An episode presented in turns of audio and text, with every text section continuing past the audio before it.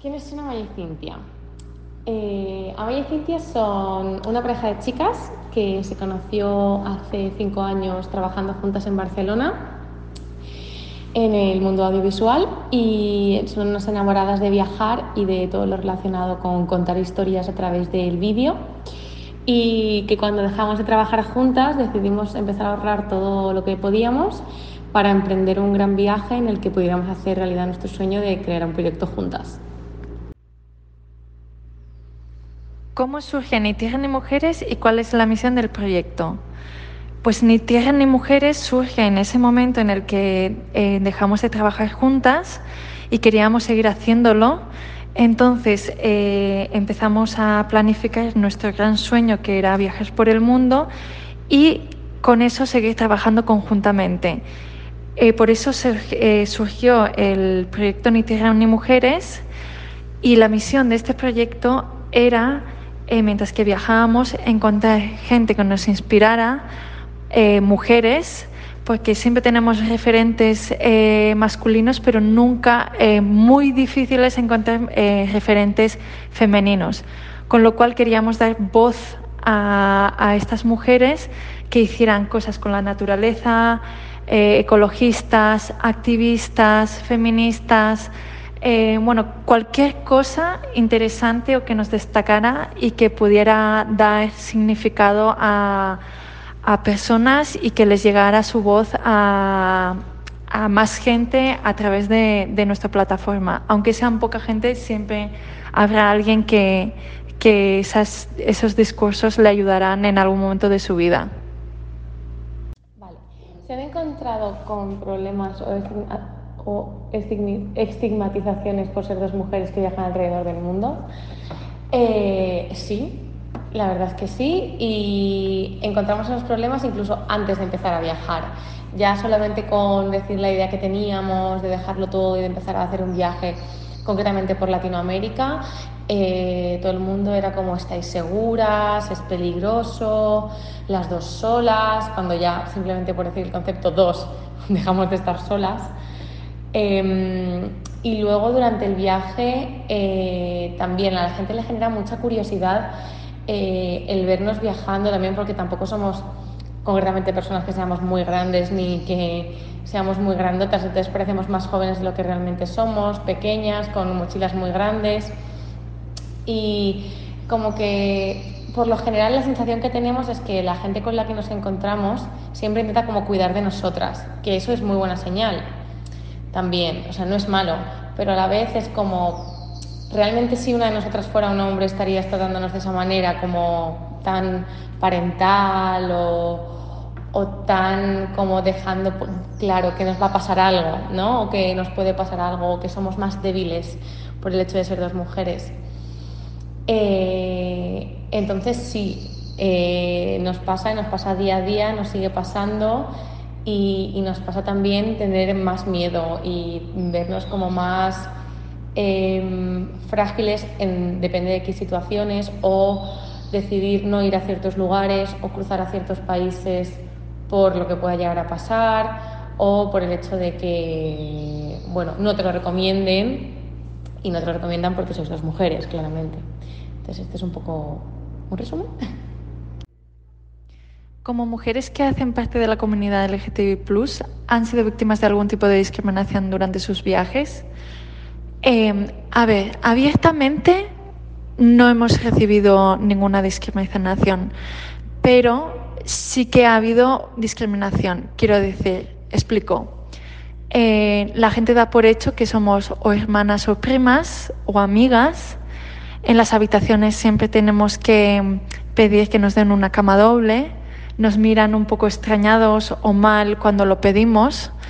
Eh, y según en qué países, por cómo están las situaciones, porque bueno, hay países en los que es ilegal o incluso está penado de muerte. por la calle no nos damos la mano, no nos eh, hacemos ningún, ningún cariño por miedo a que pueda pasar algo. Entonces siempre mantenemos las distancias. Es un poco triste decir esto y que sea así, pero a veces por seguridad nuestra lo tenemos que hacer. Eh, en los lugares que nos sentimos más cómodas sí que lo decimos abiertamente y, y, bueno, hemos sentido que hemos tenido el apoyo de la gente, pero cuando nosotras sentimos seguras de que no nos van a rechazar ni, ni nos van a hacer algo nada mal. Con lo cual, eh, sí, obviamente hay discriminación. Como, como, te he dicho, no, hay, no hemos recibido verbalmente nada, pero pero lo que he comentado también es, es discriminación. ¿Han enfrentado retos o dificultades al viajar solo por ser mujer y ser parte de la comunidad LGTBQ? Eh, sí, eh, como hemos dicho antes, es un reto, siempre para mujeres viajeras es, hay un reto más a la hora de viajar. Eh, es más difícil pero ah, luego cuando empiezas eh, ves que hay una comunidad bastante importante entre las mujeres viajeras, hay un apoyo muy fuerte y eso es con lo que nos llevamos. Sí que es difícil, pero somos más de los que pensamos y al ser mujer y LGTBQ, al final lo que sientes es vulnerabilidad pero siempre es encontrarte lugares en los que te sientas cómodo, porque los hay en todos los lugares. Y como he dicho, eh, al final la red de mujeres que se conoce viajando son mujeres muy poderosas y te hacen sentir como en casa y puedes sentirte que son como tus hermanas y cualquier cosa que pase van a estar ahí a tu lado. Entonces es lo bonito de viajar y, aprender. Siempre está el miedo y la incertidumbre, pero, pero también tiene un lado muy positivo y bonito. ¿Qué ejemplo al mundo desean darle mediante sus expediciones, viajes y a la gente que conocen en el camino, especialmente si se han encontrado con jóvenes menores que ustedes? Pues a ver, primero lo que nos gusta transmitir con, lo que hacemos y con, y con, nuestros viajes y con nuestros videos y así es que hay muchas formas de vivir, hay muchas formas de viajar y que tienes que encontrar la tuya y, y que si realmente tu sueño es tener una vida nómada o intentar viajar lo máximo posible durante un tiempo, que puedes conseguirlo al final es eh, enfrentarte a tus miedos, salir de tu zona de confort y, lanzarte un poco, aunque dé muchísimo miedo, porque a nosotros antes de hacerlo ya nos dio muchísimo miedo. Pero una vez lo haces, si es lo que quieres hacer, no te arrepientes ni un solo segundo. Y también que nos gusta demostrar que al final somos libres de hacerlo, que que obviamente si estamos en una ciudad, eh, en una sociedad que nos marca mucho cómo, tiene, cómo son un poco las pautas guiadas que tiene que tener nuestra vida, también somos libres de poder salir de ahí y de decir, oye, no, yo quiero que mi vida sea totalmente lo contrario. Y no pasa nada. Y durante el camino te encuentras a miles de personas especialmente mujeres que hacen lo mismo. Y, eso es lo más interesante, que realmente si estás en tu casa no lo ves, pero cuando empiezas a viajar, nosotros hemos conocido a mujeres increíbles que tienen unas historias alucinantes y realmente si nos hubiésemos quedado en nuestra casa de Barcelona, pues jamás las hubiéramos conocido. Y eso es como lo más bonito. También el, el darte cuenta un poco de cómo es el mundo también, porque al final no conoces algo hasta que no lo vives. Y eso sobre todo nos ha pasado en la época de COVID, que al final como que no se podía viajar, no se podía viajar y al final pues te das cuenta de que hay muchas formas distintas de, de moverte de un lugar a otro, hay muchas formas distintas de conocer gente y, y eso al final te lo, te lo, da viajar, te lo da el viajar y el, y el conocer otras cosas.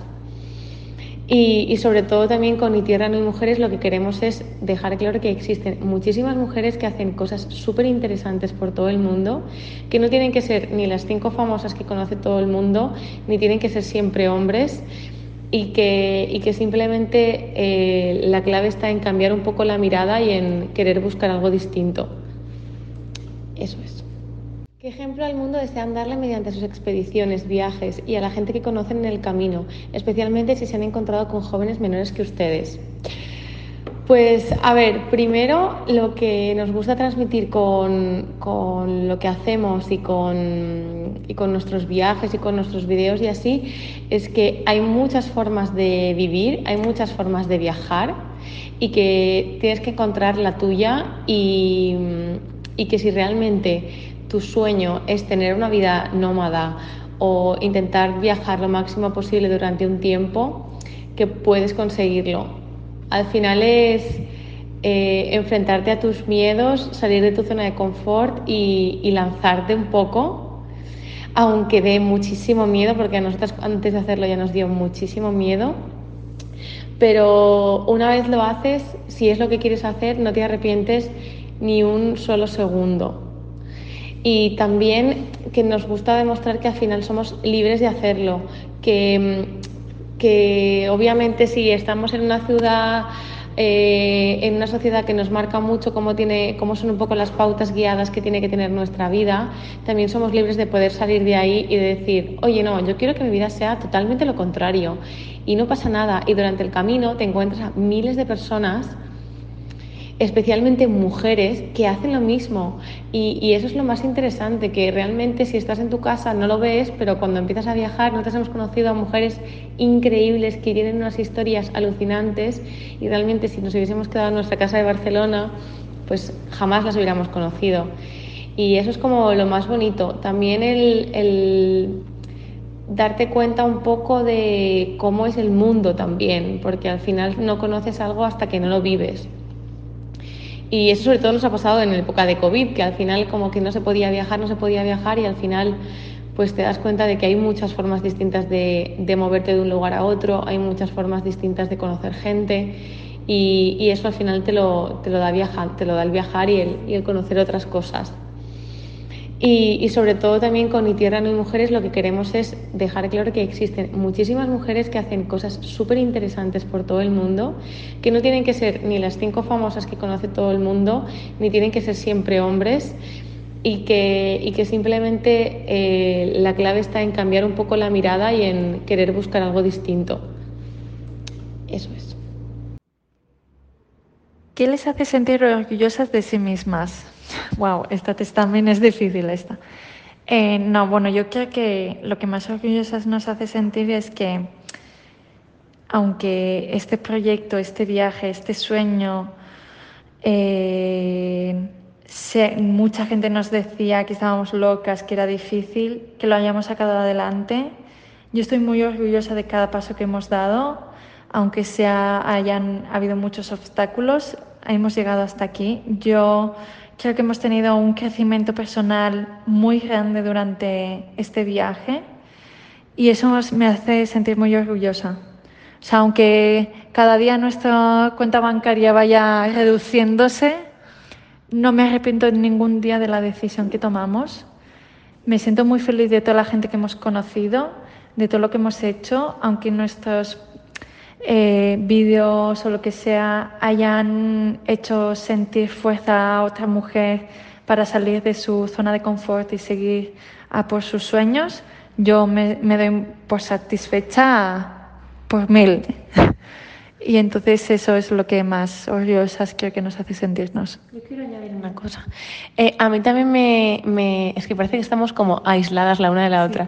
Eh, a mí también me gustaría decir que eh, me hace muy feliz también como ver como que poco a poco como que se va generando una comunidad alrededor de, de todo esto y de que pues las mujeres nos, dicen, oye, pues voy a coger y voy a irme en cuanto el COVID salga o ya me he comprado unos billetes para irme a no sé dónde, gracias por como, empezar a compartirlo y, y eso es genial. Y también estoy súper orgullosa de todas las mujeres que hemos conocido en el camino y todas las mujeres a las que hemos hecho entrevista y al final es como, mira, me da igual que el vídeo no tenga más de 100 visualizaciones, al final eh, si esas 100 personas que lo han visto se han sentido emocionadas y han conseguido ver más allá de todo esto, a mí me vale.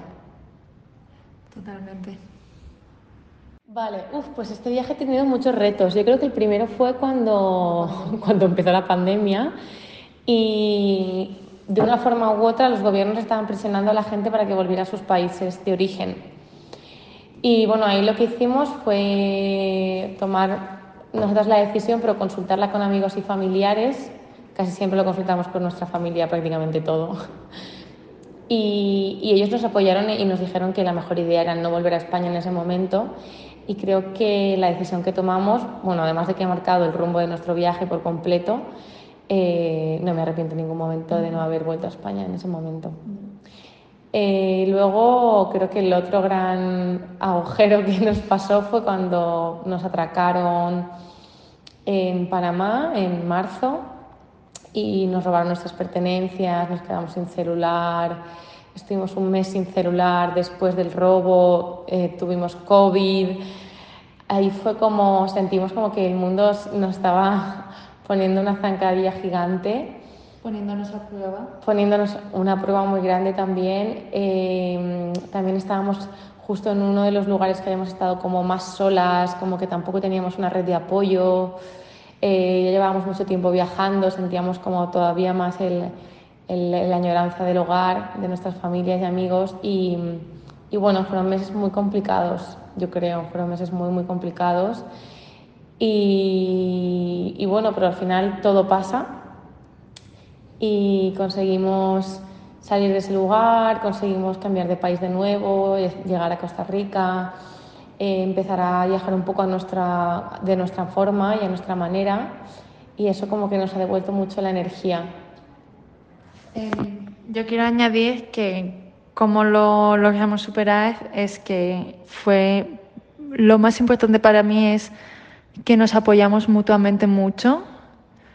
Eh, buscamos también gente cercana, incluso gente que estu estuviese a millones de kilómetros de distancia, hablar con nuestros amigos, gente con, en quien confíes, eh, nos dieron mucho apoyo, mucha fuerza. Y creo que lo más importante es que encuentres a alguien en el que confíes y que puedas desahogarte y buscar ayuda eh, lo, más, lo más fuerte para mí fue que Cintia y yo bueno, siempre, siempre nos apoyamos y que, que nos hace estar más fuertes. ¿Cuál ha sido la mayor inspiración que, han tenido para llegar a donde están y qué creen que les hace falta para cumplir completamente su sueño? Yo creo que cuando empezamos el viaje, como no sentíamos, o sea, no conocíamos tampoco a nadie que hubiera hecho algo así, o no conocíamos directamente a alguien que hubiera hecho algo así, fuimos encontrando un poco la inspiración por el camino. El haber empezado a hacer las entrevistas desde el principio del viaje nos fue motivando mucho y nos fue animando mucho eh, a conocer a otras mujeres que tuvieran otras historias que contar. Y al llegar a un lugar y decir, vamos a buscar a alguien, tal, que seguro que hay alguien en este país que tiene algo súper interesante que decir o que, o que contar, ¿no? Siempre a la búsqueda de mujeres, ¿no? Por ahí. Y, y, también nos inspiró el empezar a contar estas historias de mujeres a que la gente nos dijera también como, oye, pero yo también quiero conocer vuestra historia, ¿cuál es vuestra historia? ¿Por qué habéis llegado hasta aquí? ¿Por qué estáis haciendo esto? Y así empezar un poco a, a contar también un poco nuestra trayectoria, por qué estamos haciendo esto, bueno, explicar un poco quiénes son ni tierra ni mujeres. Y, y luego también la inspiración es viene de, de, cada mensaje que la gente nos de que, que, muchas mujeres nos escriben, nos dicen, jo, qué guay esto, me gustaría apuntarme o, o me ha encantado este vídeo, seguir haciendo como cosas así. Y al final, bueno, aunque no hay ningún ingreso detrás, que eso sería lo que faltaría para completar nuestro sueño, conseguir financiarnos económicamente y para mantenernos sostenibles mucho más tiempo. Eh, estos mensajes son oro y, y, también poder, no sé, contar esta historia a gente como ti, como tú, como vosotras, pues, pues nos anima y nos motiva muchísimo, la verdad, para seguir haciendo lo que estamos haciendo.